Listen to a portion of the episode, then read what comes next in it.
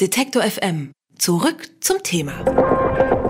This is N99, the podcast from Detektor FM from the book fair in Frankfurt. And next to me is Jeremy Bailey, famous new media artist. And he had a talk um, at the Arts Plus One Way called Lean Artist. Um, Jeremy, what's a lean artist?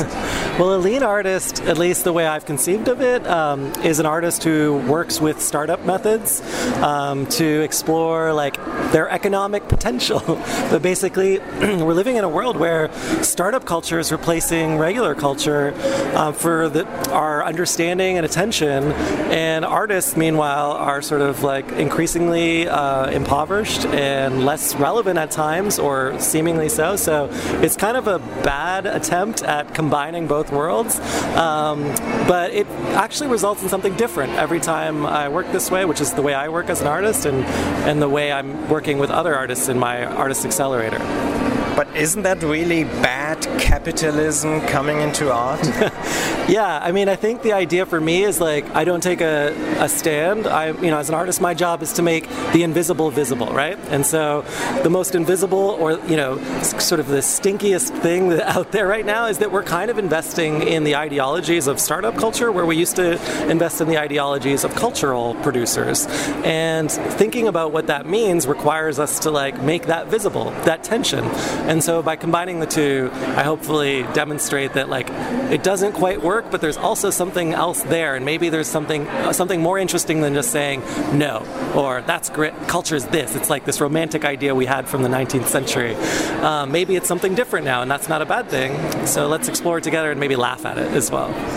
What's, in your opinion, the most intriguing thing about this new culture? Uh, I mean, the most intriguing thing about startup culture, I think, is that it's about really, in the most successful cases, engaging with an audience.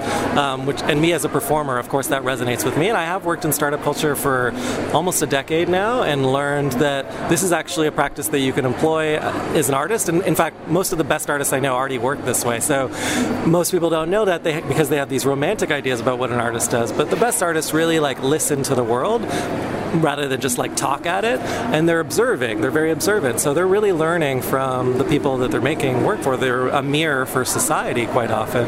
And so it's actually not that different. That's kind of the you know the secret layer underneath it all. And which old artists or culture do you want to destroy? Because uh, if you talk about yeah. startup culture, it's all about creative destroying.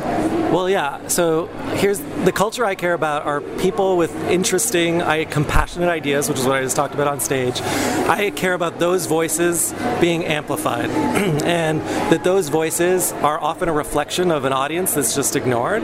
And startup culture is mostly made up of, at least in the United States, white men uh, of a certain, uh, you know, privilege, and what they're reflecting back to society, what their voice is demonstrating, is a lack of empathy or compassion, and a world that seemingly none of us want to live in, and we're starting to realize this or wake up to it. So it's time for us to take the good ideas, the good things that they had, and give those the, the means of production back to the proletariat, the people, the artists, the cultural producers what what is good about the startup uh, industry or culture? I think one of the things that's great about it is a culture of failure being, you know, part of, you know, it's you know it's part of learning, and that learning culture uh, and failing and doing that over and over again, this experimental attitude towards life is actually really valuable, and I wouldn't discount that. In fact, as an artist, I've always worked that way, and I was that's why I was successful in startup culture because it was like, oh, there's someone, there's another place that speaks my language. I'd also say another good thing is that they support one another. So even though it's a boys' club, all the boys are kind of helping each other out.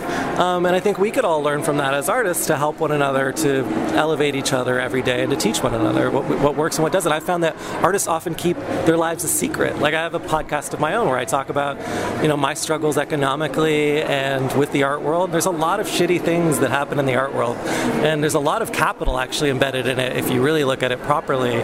Um, that's the, you know really it's can still controlled by like a bourgeoisie uh, social class that's quite exclusive, and uh, that's a problem. Uh, and that's not the whole art world, but that's the part that most people pay attention to. Meanwhile, there's this amazing group of people kind of working in, po- in poverty below the water, probably people like yourself and myself, uh, that really could deserve a little more attention, and I'm just helping to highlight that. And how can we achieve that? Well, I mean, for me as an artist, I do it every day by just doing what I just did by doing performances. I do. I've done performances, videos, and podcasts my whole life. We can support those artists, though. I think that's the main thing: is to support your your friends, family, other artists that you think need attention.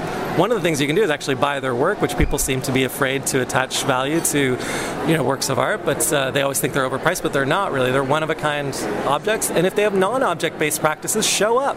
You know, like I'm a performer. I've been so lucky to have so many of my friends support me and show up, even here in Frankfurt, where I have just a few friends show up in the audience and just say hello. Um, and anyway, that's how you build a movement. That's how society changes. That's how we build culture together. Let's get back to the startup idea and the lean artist. Would you say that some techniques, like I don't know, beta testing or something, mm. could be useful for artists? Like well, artists, you? yeah, artists already do this. That's called a sketch. it's also a paper prototype in startup world, or you but know, without a, a, focus group, or maybe yeah. small. The thing is, when you do it, if you're an artist, like most of the best artists I know already practice this method, which is like they won't they won't put new work in a big new show. They'll first test the new work in some easy, like okay, sh- see how the you know like little shows in their hometown or whatever. They won't tell everyone about it, but they'll build on top of that, and eventually it ends up in the big show. We have this illusion that you know Jeff Koons or someone just arrives with a balloon dog, but that's like 20 years of iteration that gets uh, you there. I had a great teacher who once asked me, why go beyond the sketch? Certainly for your first idea, just get it out into the world. So many artists are afraid even to put their work out there. Um, get something out in front of someone. Uh, it's the first step to be, if you want to call yourself an artist, you have to do that at least says Jeremy Bailey, who was uh, speaking here at the Arts Plus at the book fair in Frankfurt. Thank you for being on N99, the podcast from Detektor FM. Thanks so much for having me, um, and thanks to your listeners. Wenn Sie Detektor FM unterstützen wollen, schauen Sie doch mal auf detektor FM/slash Danke. Dort haben wir alle Möglichkeiten zusammengefasst. Sie können uns per Überweisung, PayPal oder einfach mit Steady unterstützen. Alle Informationen im Bereich Unterstützen auf unserer Webseite.